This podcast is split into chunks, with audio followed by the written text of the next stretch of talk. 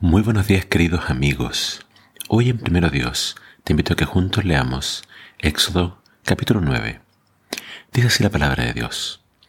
El Señor le dijo a Moisés que fuera a ver al faraón y le dijera, el Señor, Dios de los hebreos, te exige que dejes salir al pueblo para que hagan su sacrificio. Si te niegas a dejarlos ir, el Señor hará que se te desate una plaga mortal que destruirá los caballos, los burros, los camellos, los rebaños de ovejas y las manadas de vacas. Pero la plaga afectará solamente a los animales de los egipcios. Ninguno de los rebaños de los israelitas será tocado. El Señor anunció que la plaga comenzaría a la mañana siguiente, y así fue. A la mañana siguiente todos los animales de los egipcios comenzaron a morirse, pero ni uno solo de los animales de los israelitas se enfermó. El, faraón, envió a ver si era cierto que los animales de los israelitas no morían, pero aunque comprobó que así era, permaneció firme y no dejó salir al pueblo. El Señor le dijo a Moisés y a Aarón, tome un puñado de ceniza y que a Moisés la arroje hacia el cielo delante del faraón. Apenas lo haga, la ceniza se convertirá en un polvo fino.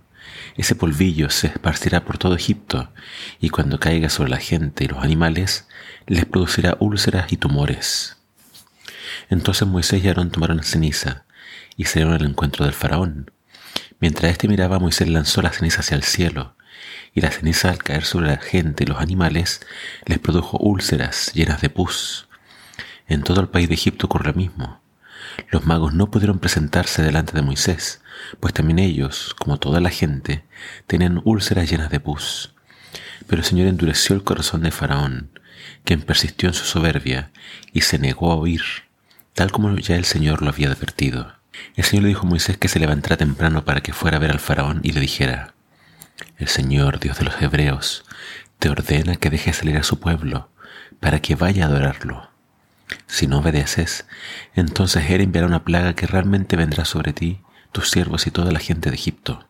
Dile que le voy a demostrar que no hay otro Dios en toda la tierra, que si yo quisiera, hubiera podido usar todo mi poder para mandar una peste que acabara con todos los egipcios de una vez, pero no lo hice porque quiero que todos sepan cuán poderoso soy y que para mi nombre se mencione en todo el país.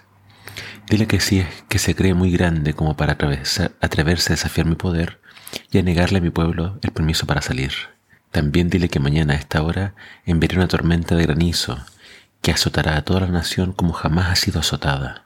Por eso deben apresurarse a meterse en sus casas y a recoger los animales que están en el campo, ya que granizo caerá sobre toda persona y animal que esté en el aire libre y los matará. Algunos egipcios aterrorizados por esta amenaza recogieron sus ganados y sus esclavos de los campos, pero otros no dieron importancia a la palabra del Señor y los dejaron en el campo a merced de la tormenta. Entonces el Señor le dijo a Moisés, levanta tu mano hacia el cielo y haz que descienda granizo sobre todo Egipto, sobre personas, animales y vegetación Moisés extendió la mano y el Señor envió truenos, rayos y granizo. La escena fue tan horrible que no se puede describir. Jamás en la historia de Egipto había habido una tormenta similar. Todo Egipto quedó en ruinas. Todo cuanto había en los campos, hombres y animales por igual murieron, y los árboles quedaron destrozados y las cosechas arruinadas. El único lugar de Egipto que no hubo granizo aquel día fue en Gosén, donde vivía el pueblo de Israel. El faraón mandó llamar a Moisés y Aarón y les dijo, Ahora reconozco mi falta. Yo y mi pueblo hemos actuado mal.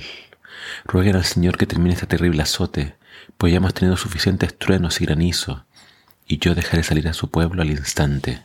Muy bien, respondió Moisés. Tan pronto como yo haya salido de la ciudad, levantaré las manos hacia el Señor, y los truenos y granizos se detendrán. Esto se probará que el Señor reina en la tierra. Pero yo sé que ni tú ni tus funcionarios están todavía dispuestos a obedecer a Dios, el Señor. Todo el lino y la cebada se perdieron, porque la cebada estaba madura y el lino estaba en flor. Pero el trigo y el centeno no fueron destruidos, porque aún no habían brotado en la tierra. Moisés salió de la presencia del faraón, y ya fuera de la ciudad levantó las manos hacia el Señor. Al instante los truenos y granizos se detuvieron, y cesó la lluvia. Cuando el faraón y sus funcionarios vieron esto, pecaron aún más, pues no cumplieron lo que habían prometido. El faraón negó el permiso para que el pueblo saliera, tal como el Señor le había advertido a Moisés. Ahora los dioses que fueron juzgados en estas plagas son eh, los toros eh, muy vistos en todo el arte egipcio. porque ellos los veneraban como dioses. Cuando moría un toro, para ellos era como que hubiese muerto un dios. Lo mismo pasa con el cielo, ellos adoraban a varios deidades que se suponía que controlaban el cielo, pero ellos tampoco pudieron detener la tormenta. Y también ellos adoraban dioses de la sanidad. Se cree que sus dioses tenían poder sobre la vida, la muerte y las enfermedades, pero ninguno de los dioses egipcios los pudo salvar. Dios le estaba demostrando que el único Dios verdadero era Él. Pero Faraón no quiso reconocer a Dios y se endureció cada vez más ante el poder divino. Vemos que las plagas cayeron sobre los egipcios, pero no sobre los israelitas. Dios hace distinción entre su pueblo y los que no lo son. Por lo tanto, cuán importante es que reconozcamos a Dios como nuestro Dios, para que en el tiempo del fin nosotros también podamos ser librados y no castigados con los no creyentes. Espero que hagas esa decisión. Que el Señor te bendiga.